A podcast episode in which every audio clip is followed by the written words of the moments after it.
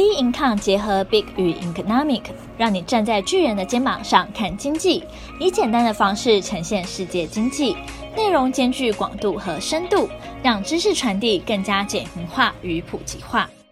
各位听众好，欢迎收听本周的小资生活理财术。今天的主题呢，是从赛局理论看投资。不知道大家有没有修过经济学的课程呢？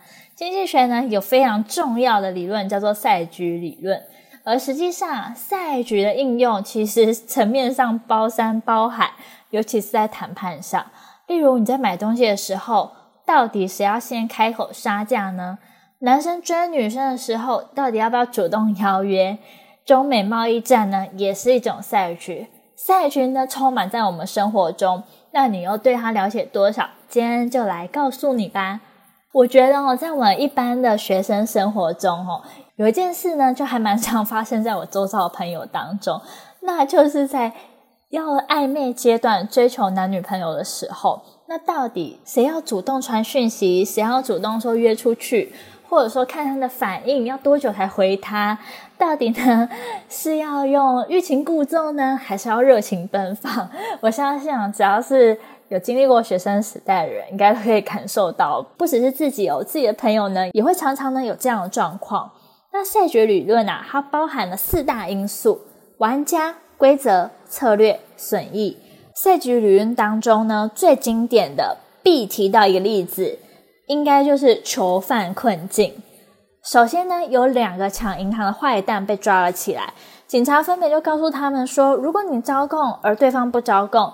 则你将被立即释放，而对方呢将被判刑十年。如果两个人均招供，将均被判刑两年；如果两人均不招供，将最有利，只被判半年。哇，那这下好了。如果是你，你的策略是什么？那可想而知啊。如果对方招供，你一定也会招供，因为关两年总比十年好吧？因为你也不放心对方啊。但如果对方不招供，你只要选择招供。你就不需要坐牢嘞，所以不论对方怎么样，你只好硬着头皮招了。当然，对方也会这样想啊。所以呢，最后警察成功把两个坏蛋抓去坐牢。但聪明的你一定会发现，那为什么他们不选择一起不招供呢？这样对两个人都超有利啊，因为这是一个不合作的赛局，而这个逻辑呢，也很符合现实啊。难不成你做每件事情的时候都会去跟别人先讲好吗？当然不可能嘛。所以呢，这个均衡我们就叫它非合作均衡，就是鼎鼎大名的奈许均衡。简单来说，单独一方改变策略时无法提高报酬，就像是两个囚犯最后都会招供，一定不会有人有动机突然不招。因为对方如果不跟你一起改变策略，你就要被多关到十年。没有人会这样自讨苦吃吧？那现实生活中都没有合作的赛局吗？那我们再来讲一个例子，你一定会听过：会买股票的是徒弟，会卖股票的才是师傅。这句话呢，大家应该多多少少都有听过。那请问啊，你到底要不要把你手中的股票卖出呢？假设大家都持续持有，那皆大欢喜。大家都可以有十趴的报酬，但如果对方呢偷卖股票，那他可以获得十五趴报酬。不过你就惨啦，你只剩下五趴的报酬，除非你们都一起卖，大家都有八 percent 的报酬。根据我们刚刚所说的，你们都把股票卖掉，这是一场赛局的奈许均衡。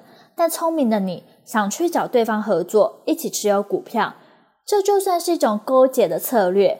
如果达成的话，真的很棒。这时你们都拿到十趴的报酬喽。但你有没有发现？但你有没有发现，如果其中有一方欺骗，偷偷把股票卖出去，就可以拿到十五 percent 的报酬，是不是很吸引人？那这就是为什么很难达成的原因。最后大家又回到了原本的均衡，股票一起卖掉，只有八趴的报酬。这也就是为什么每次股票涨到高点，大家都会赶着把股票卖掉，希望可以卖在最高点，越早卖的报酬越高。但是如果大家都持续持有，何尝不是一种双赢的局面呢？那听完之后，你是不是也觉得非常有趣？投资啊，不仅是一门需要专业研究的功课，甚至呢，还需要去推测市场上大家的心理。所以啊，我也常常觉得。最难的不是基本面、技术面分析，反而呢是如何练就强壮的心理素质。如果你也认同的话，可以把这集 Podcast 分享给你的朋友，大家一起来聊聊看看吧。